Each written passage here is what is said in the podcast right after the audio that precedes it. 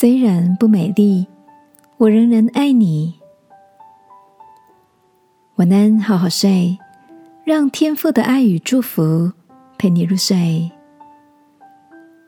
朋友，晚安。今天的你留点时间给自己吗？艾玛跟我分享，前阵子她参加了一个三天两夜的活动，课程的主轴是。学习怎么活着。讲师过去是个事业顺遂、优渥无虑的企业家，但表面的春风得意，退回到生活的本身，他却感到内心日渐空虚。于是他开始学习怎么生活。而此时此刻的他，认为现在是人生最好的时光，因为他更接受自己。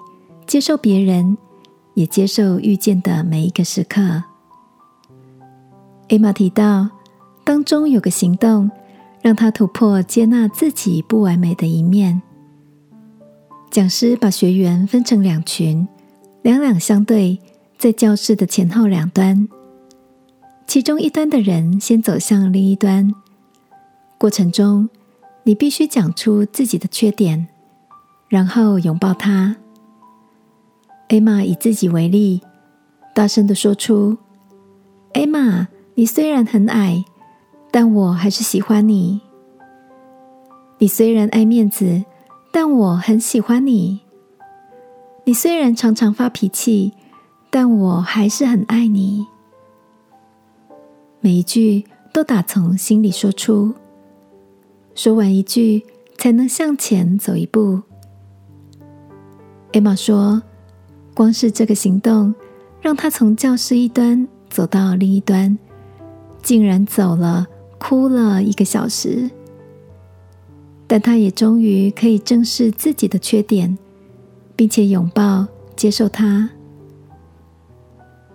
听着艾玛的分享，我想到圣经里诗人发出的言辞说：“我虽然黑，却是秀美。”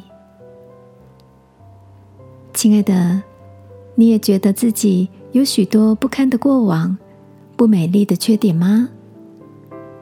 我相信，在这个夜晚，天父也要对你说：不论你用什么眼光看自己，孩子，我都爱你。让我陪你一起祷告，